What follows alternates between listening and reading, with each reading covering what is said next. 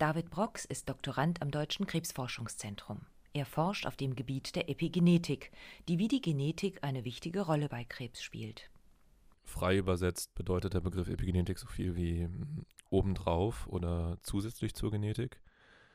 Und das heißt so viel, dass wir uns beschäftigen, ähm, wie Gene durch bestimmte Mechanismen reguliert werden, die nicht in der DNA-Sequenz kodiert sind, aber dennoch zwischen Zellen vererbt werden können.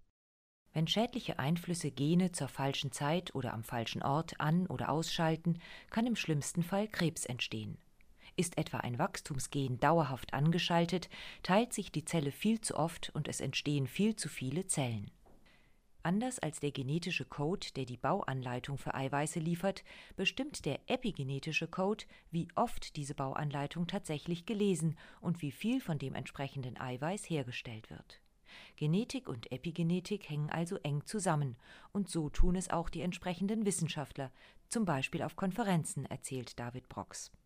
Ich war ungefähr vor einem Jahr auf einer Konferenz ähm, und abends beim Abendessen sind wir aufs Gespräch gekommen, dass damals eine Gruppe von Wissenschaftlern den genetischen Code in Musik umgewandelt hatte.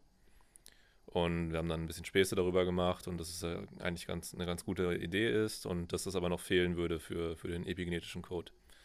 Und da habe ich mir dann Gedanken dazu gemacht und mir überlegt, wie man das dann wirklich umsetzen könnte. Der genetische Code besteht aus vier Buchstaben A, C, G und T, wobei immer drei Buchstaben einen Eiweißbaustein kodieren. Beim epigenetischen Code sind es Methylgruppen, die an diese Buchstaben in unregelmäßigen Abständen angehängt werden.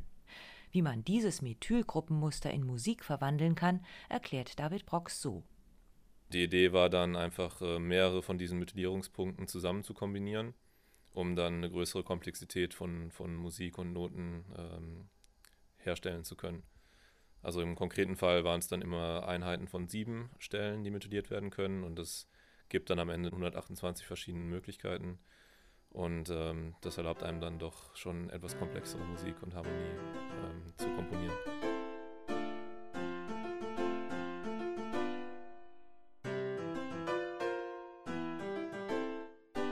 Vereinfacht kann man sagen, je mehr Methylgruppen eine Region enthält, desto seltener wird das entsprechende Gen abgelesen, im Fachjargon exprimiert. Und das kann durchaus Folgen haben.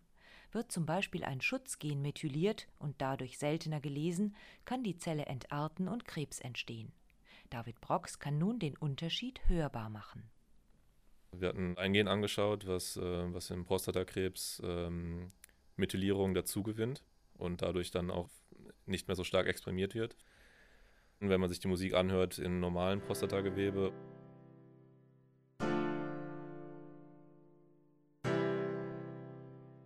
und im Vergleich dazu die Prostatatumoren.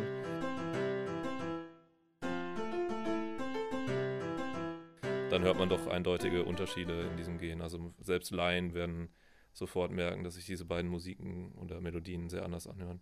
Dass nun in Zukunft die Krebsdiagnose per Ohr durchgeführt wird, glaubt David Brox nicht.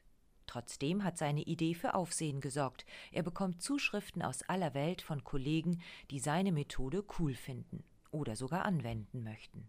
Ein, ein Kollege aus Australien, der an äh, Zwillingen forscht, äh, hatte mich angeschrieben. Und zwar hatten ein, ein konkretes Zwillingspaar ihn wohl darum gebeten, ihr Genom und Epigenom in Musik äh, umzuschreiben. Und er hatte mich dann angeschrieben und äh, hatte mich gefragt, ob es möglich wäre, das Epigenom oder die DNA-Methylierung der Zwillinge zu vergleichen anhand der Musiktransformation. Und äh, daran arbeiten wir gerade. Dann schauen wir mal, wie die Unterschiede sich anhören. Das menschliche Genom hat ungefähr 28 Millionen Stellen, die entweder methyliert oder nicht methyliert sein können. Wenn immer sieben Stellen kombiniert eine Note ergeben, wären es immer noch vier Millionen Noten, die ein menschliches Erbgut umfassen würde. Ob die Zwillinge das ahnen?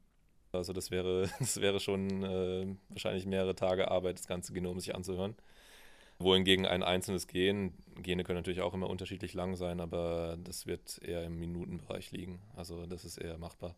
Vielleicht gibt es ja Liebhaber, die sich dann doch das ganze Genom anhören würden. Ich weiß nicht.